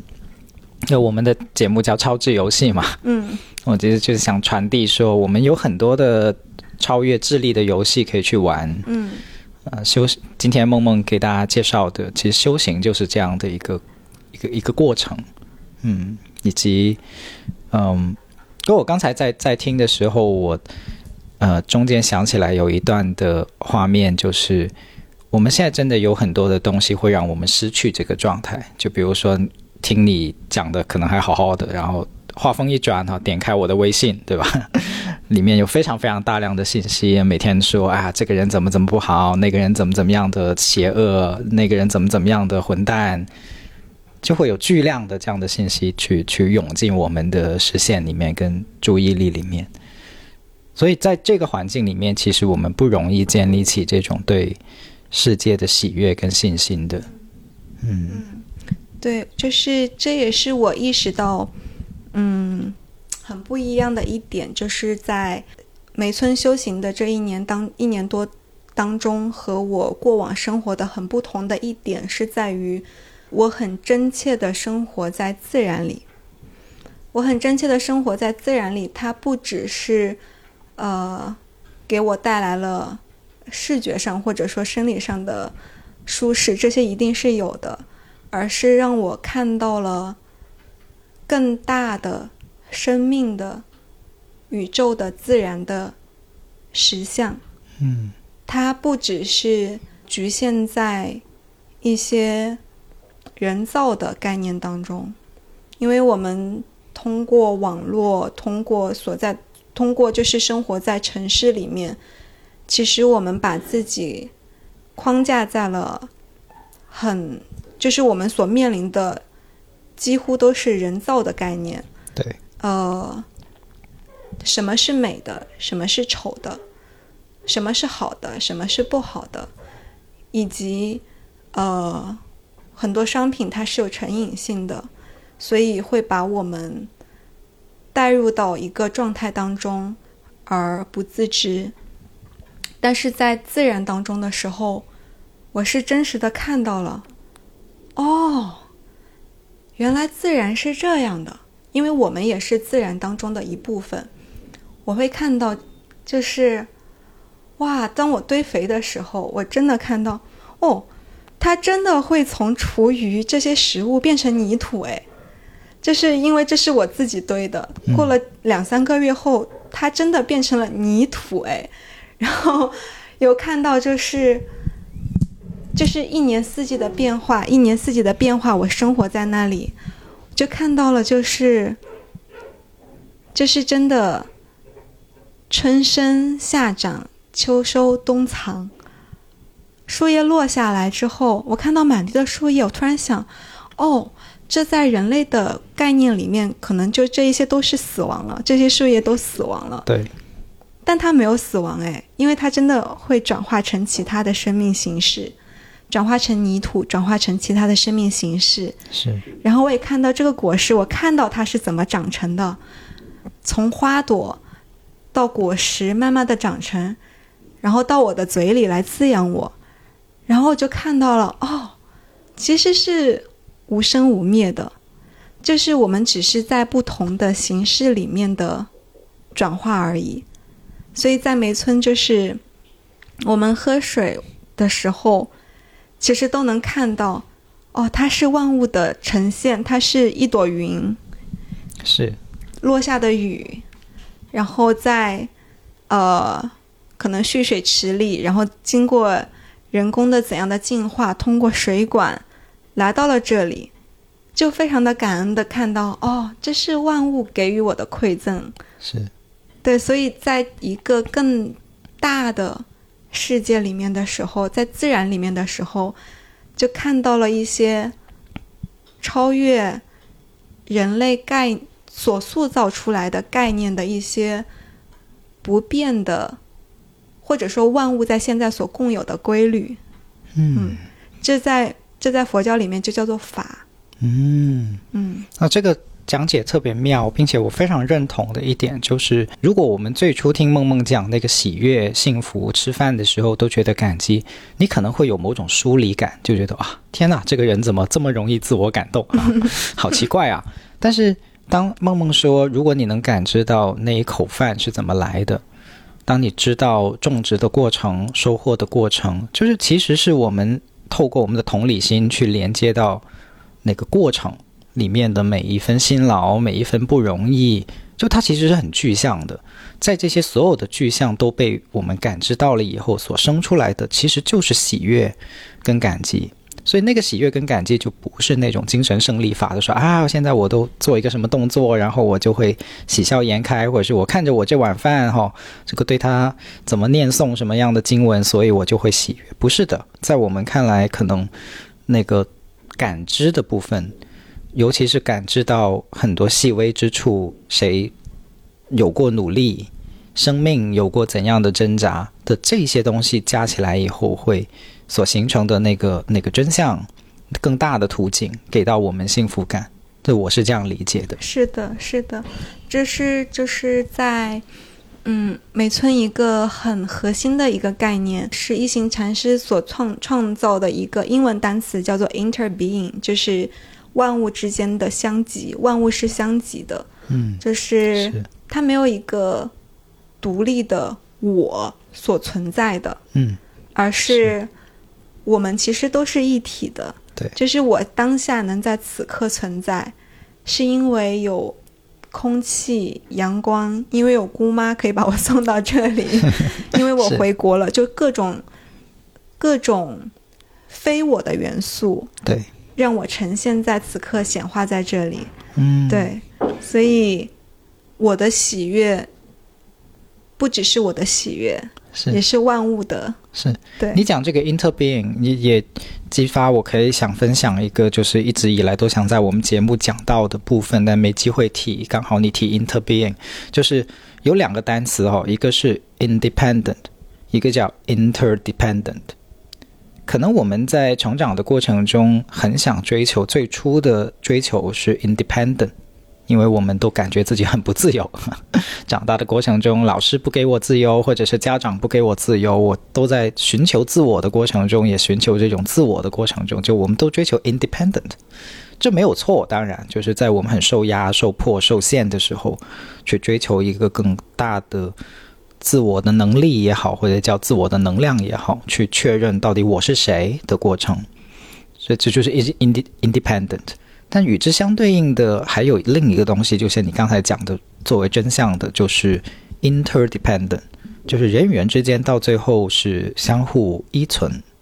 这个相互依存当然不一定是依赖哈，就是是谁养谁的关系，它不是这种谁控制谁、谁养谁的关系，而是说我们多大程度上能够理解自己的生命要跟别人在一起。就是像我现在拿着的麦克风，到底是谁的劳动所创造出来的？今天我吃的那口饭，到底是哪一位叔叔阿姨的劳动的成果？然后最后那么那么多流水线上的工人的付出，最后才到了我的手上或者嘴上的这种 independent，就是这种感知，让我们确认，其实别人也是存在于我们生命里面的。嗯当我们能够感知到的时候其实平等才会出现就是这种平等心或者说呃真爱之心它才会真正出现。嗯嗯。对。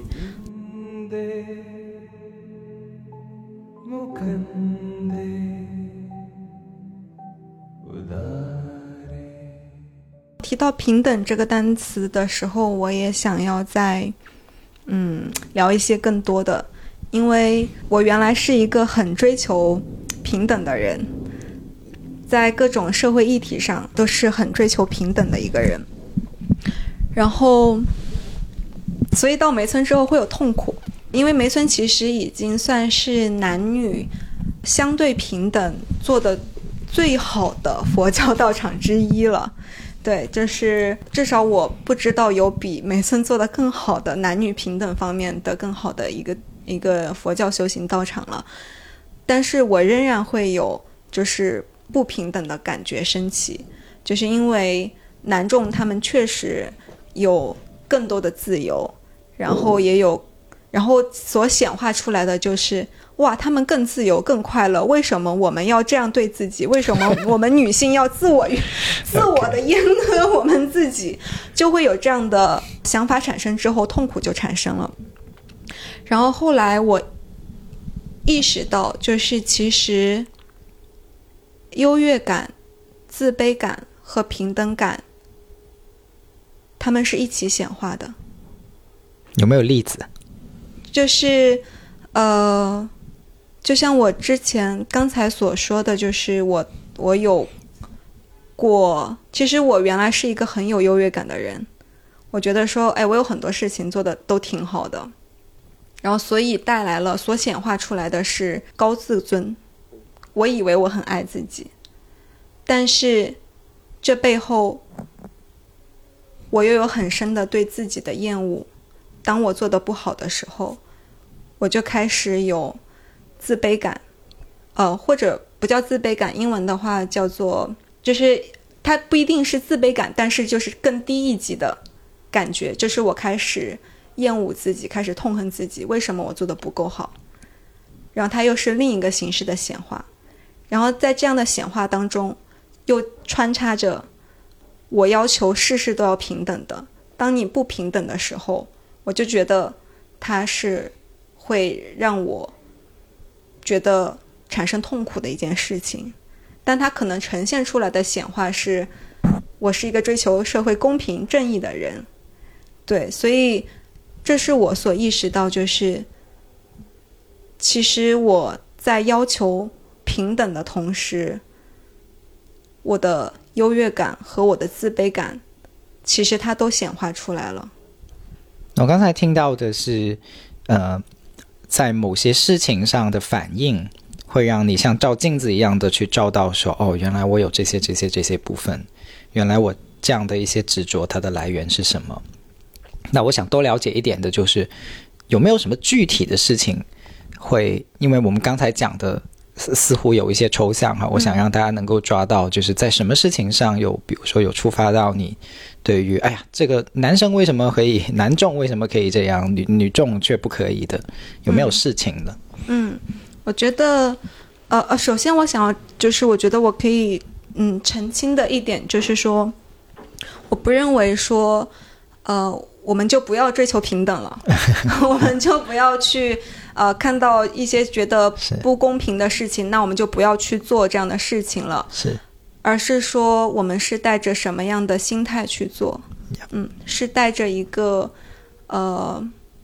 平和，以及一个我想要为了增进爱的一个心态去做，嗯，还是我带着一个愤怒的心态，一个嗯让自己也痛苦，或者让外界也痛苦的心态去做？我觉得这是一个需要去讲的一个点。对，然后我自己会去意识到的事情是在于说，嗯，我的很多我在修行过程中很多的痛苦都是由自都是由评判产生的，而在那之前痛苦是没有的。这样讲就是我原来因为在法国梅村有三个村，两个女众村，一个男众村，然后。我们村的话，地理上就有分隔。对，地理上就有分隔。哦。然后，但是又很近，我们开车二十分钟就可以到这样。然后我们每周都会见两次面，都会在一起参加。二十分钟的车程的距离。对对对，我们就会参加正念日，我们会一起一周参加两次正念日。然后一开始听起来像是隔壁学校，就感觉 华农华师就 联盟。来继续，我只是觉得很好笑。对，就是我，我会一开始的时候，我觉得。我们村真好，我就觉得我们村哪儿都好，我就觉得特别开心，我休息就特别开心。然后，但后来慢慢的发现一些不同的时候，我就会会发现，哎，为什么男众法师他们可以这样做，但我们不可以这样做？就比如说坐姿，他们可以怎样做得更潇洒一些、更舒适一些，我们就不能这样做呢？然后为什么他们可以做一些事情，我们就不能做一些事情的时候，本来我原来做这些事情的时候，我都挺开心的。然后，但是当有比较的时候，我内心的不平衡就升起了。而这个不平衡，我发现于来自于就是我对于平等的追求，就是说一定要别人怎么样，我们也要怎么样。尤其是当涉及到一些更大范围的概念性的时候，比如说男女，或者西方亚洲，嗯或者我是中国人，那你有没有歧视我？嗯呃，嗯，你你对我和对于其他国家的人，你是同样的对待的吗？呃，当这些更大范围概念出现的时候，我的我觉得，当你对我不一样的时候，我就会开始产生评判，然后就会开始产生痛苦。但是我没有意识到的是，我后来才意识到的是，每一个人都是不同的，每一个事件它发生的因缘都是不同的，没有绝对的平等的，这是没有绝对的，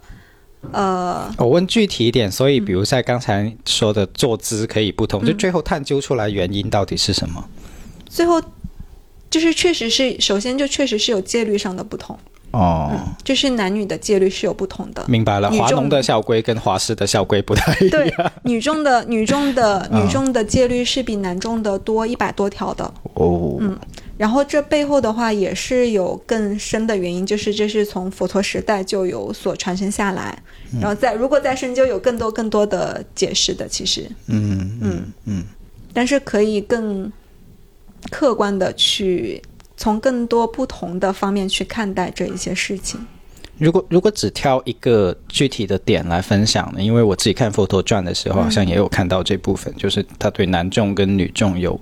不同戒律上，确实两两个 version 是有微细微的差别。你可以说细微，也有可能说很多，对吧？全在乎你怎么看。那有没有一些是你你接触的时候觉得，哎呀，这个不平等、不公平，但是了解了以后有不发不同的发现的？嗯，跟最初的想法会会会，就是理解了更多，就是具体到底为什么这样子。嗯，对为什么我谈这个部分？因为这不仅仅是，但这是个很具体的例子，就是哪怕在修行的场所，在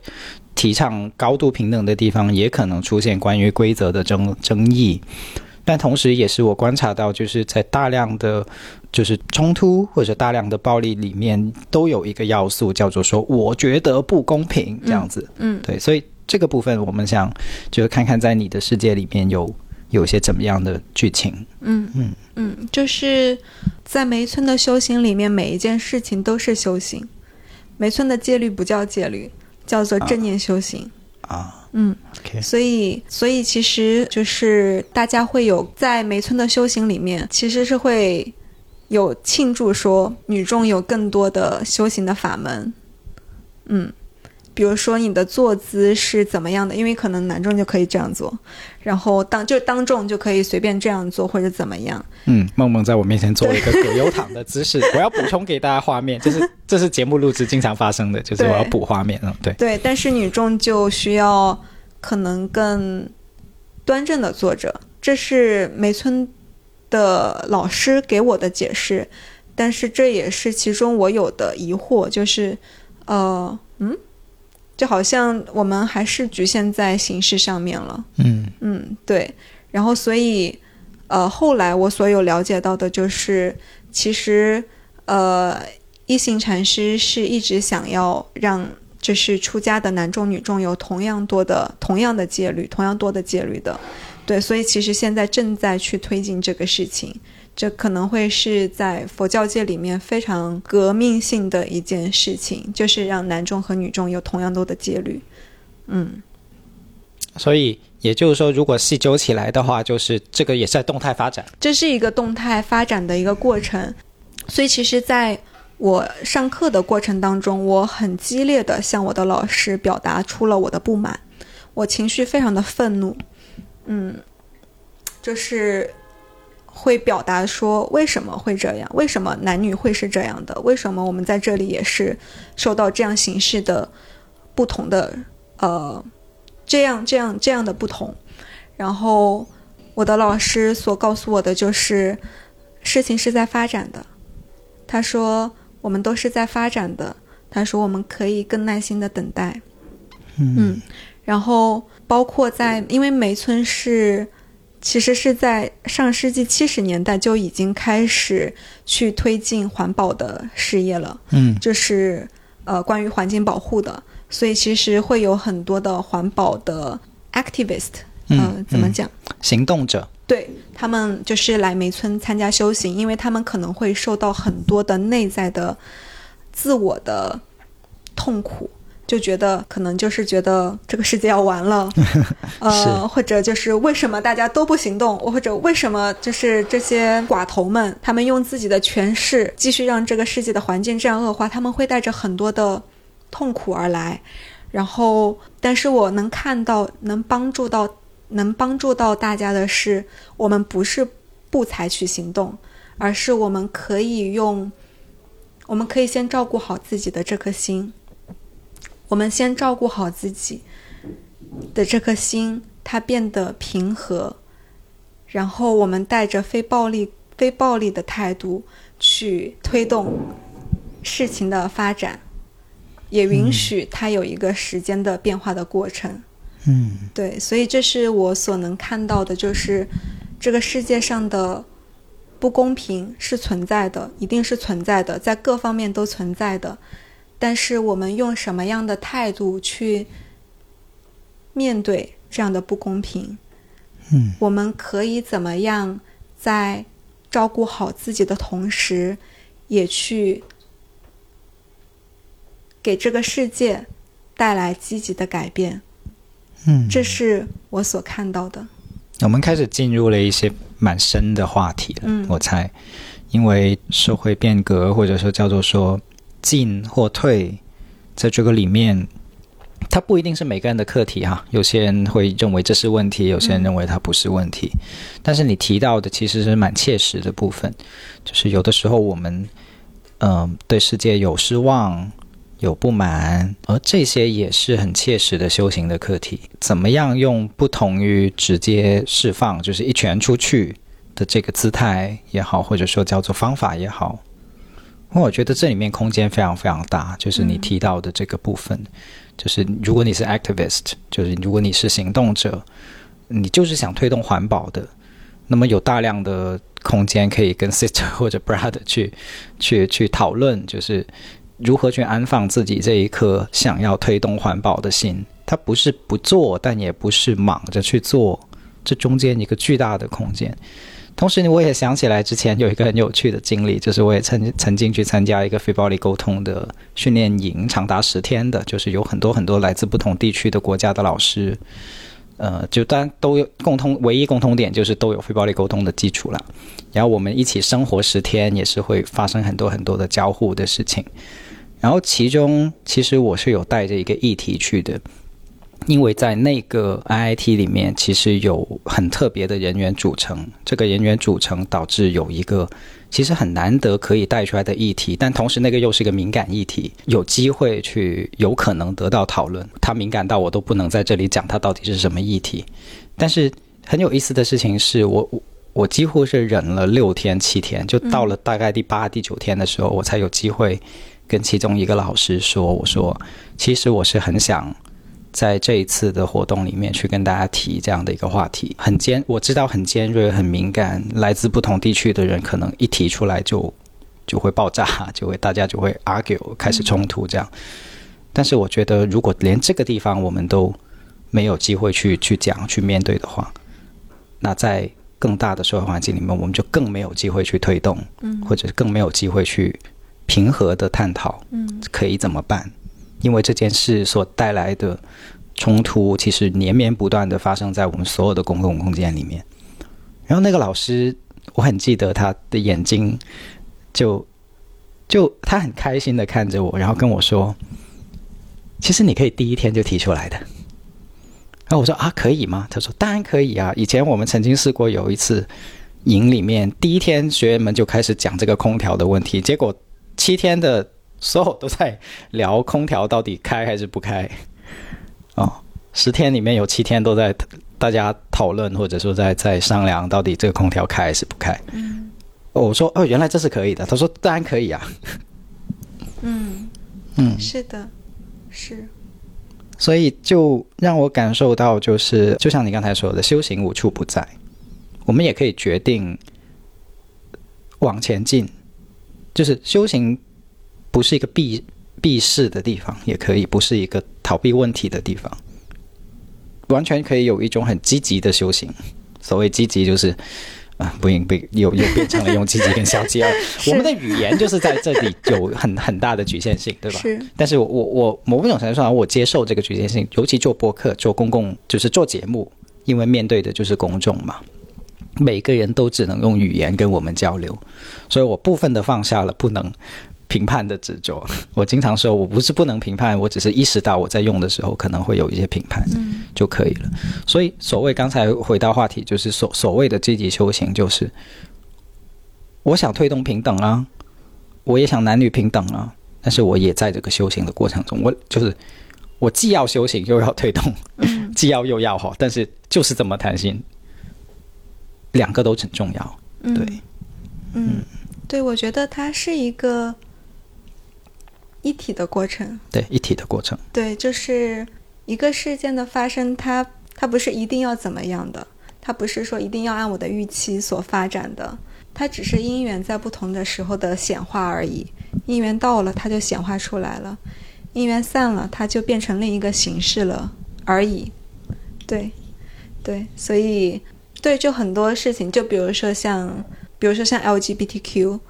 在美村的话，可能十年前它也不是一个能够可以公共探讨的，或者是存在的一个群体形式。但是现在的话，它是一个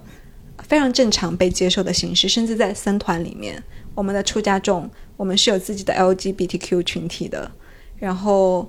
呃，他们都是被正常接纳的，呃，但是这个事情如果放在十年前的话，你作为一个在梅村的出家众，他可能就是会受到歧视的。嗯。嗯，所以它只是在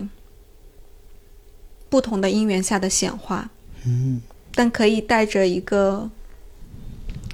更包容、平和的心去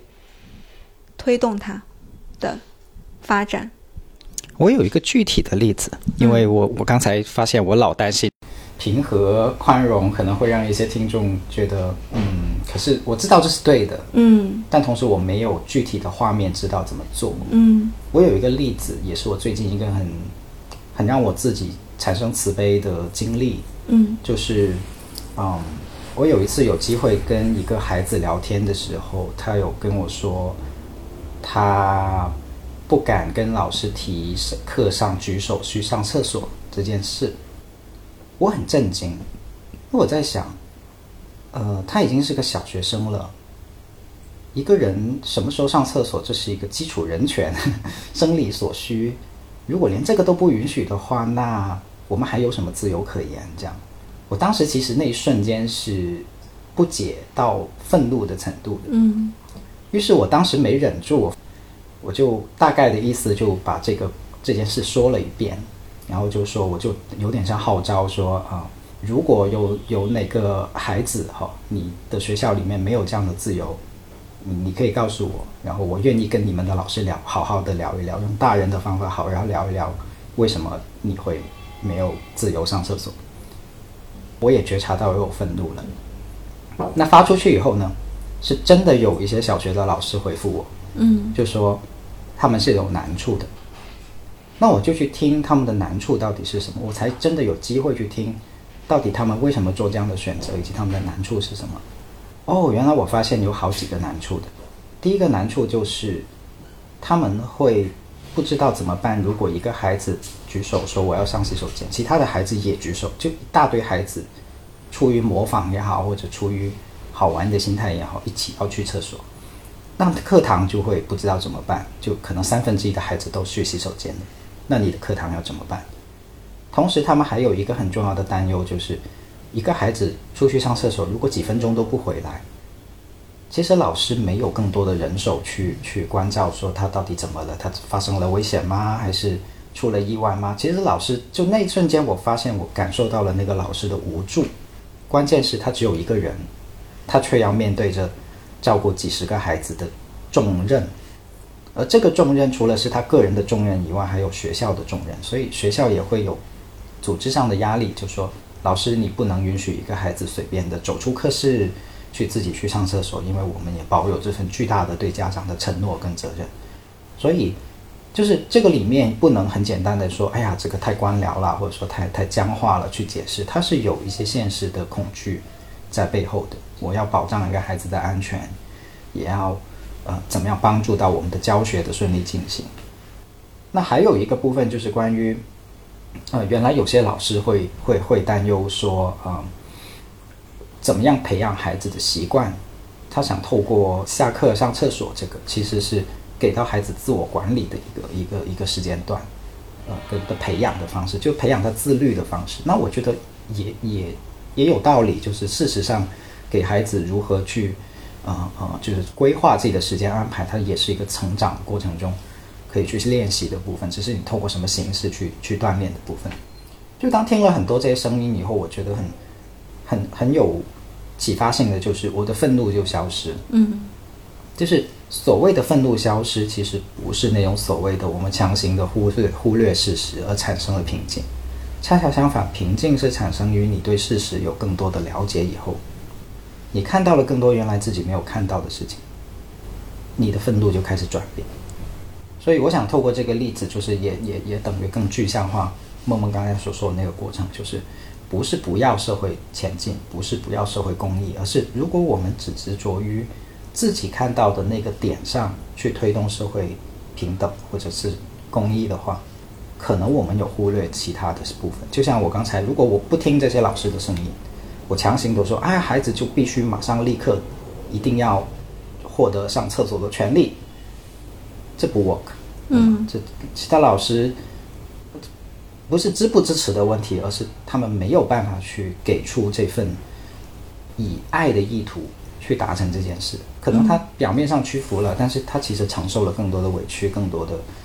责任，或者是更多超过他自己本来乐意去去。就变成老师是受害者，那我们只是让一个人所谓叫平等了，但以别人的痛苦为代价，那其实也不是我所理解的真正的社会公益的推动。对，就是，嗯，我是在梅村的修行当中非常深刻的觉知到了，就是一个人的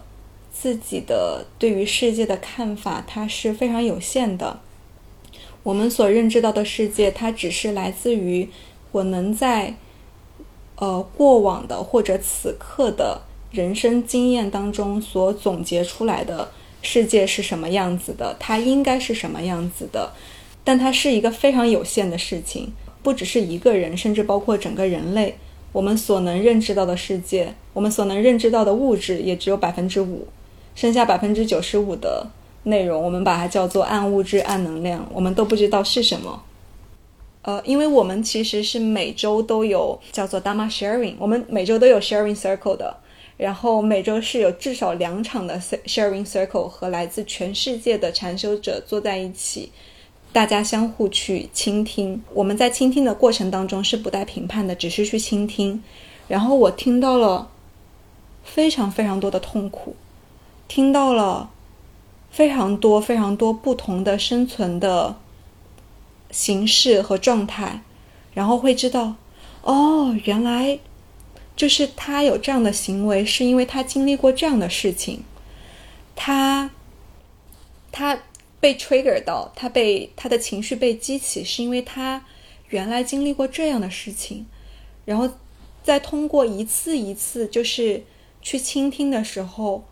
我的世界。一点一点的变大，对于人类生活不同的多样性，一点一点的变化。然后我可能看到一个行动者，一个 activist，他的愤怒背后经历过什么，然后我就能更加的去理解，因为原来我可能呃不太能理解，然后但是现在我能够理解到，哦，他为什么会有这么深的愤怒，然后为什么他会是在此刻有这样的显化，然后所以就更能够去理解了而不而不是去评判说这是对的还是错的。嗯对因为这也是我想要去到的修行。嗯。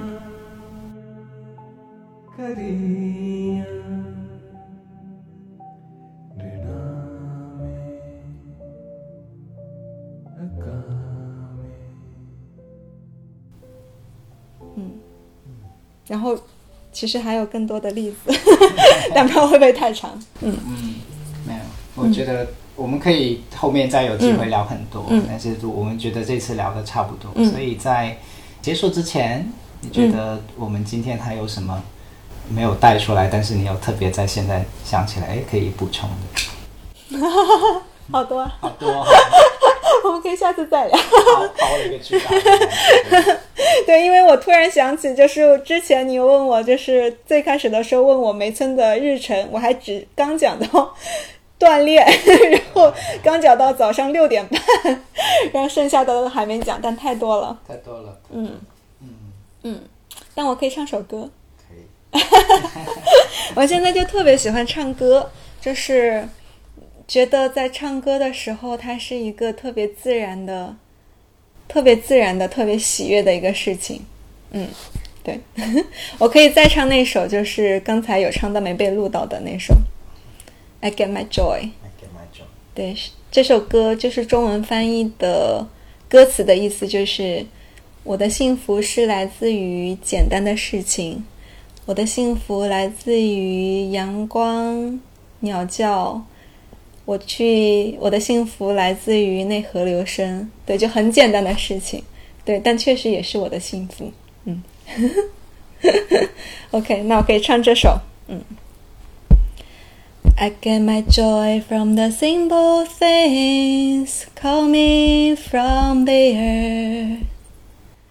I get my joy from the sun that shines and the water speaks to me. Listen to the wind and listen to the water. Hear what they say. Saying hey ya, hey ya, hey ya, hey ya,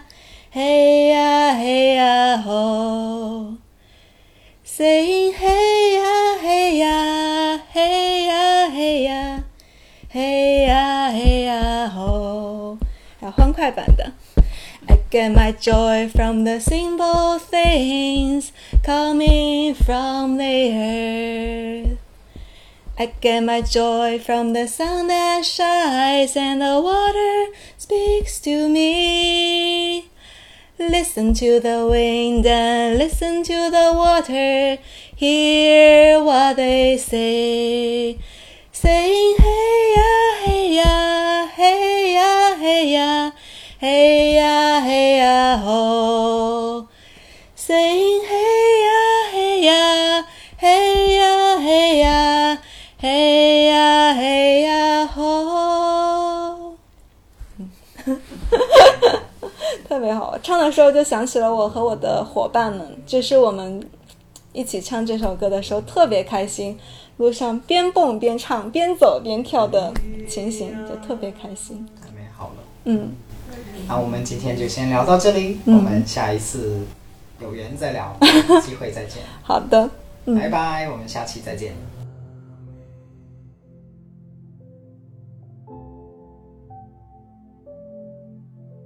गोविन्दे मुकन्दे उदारे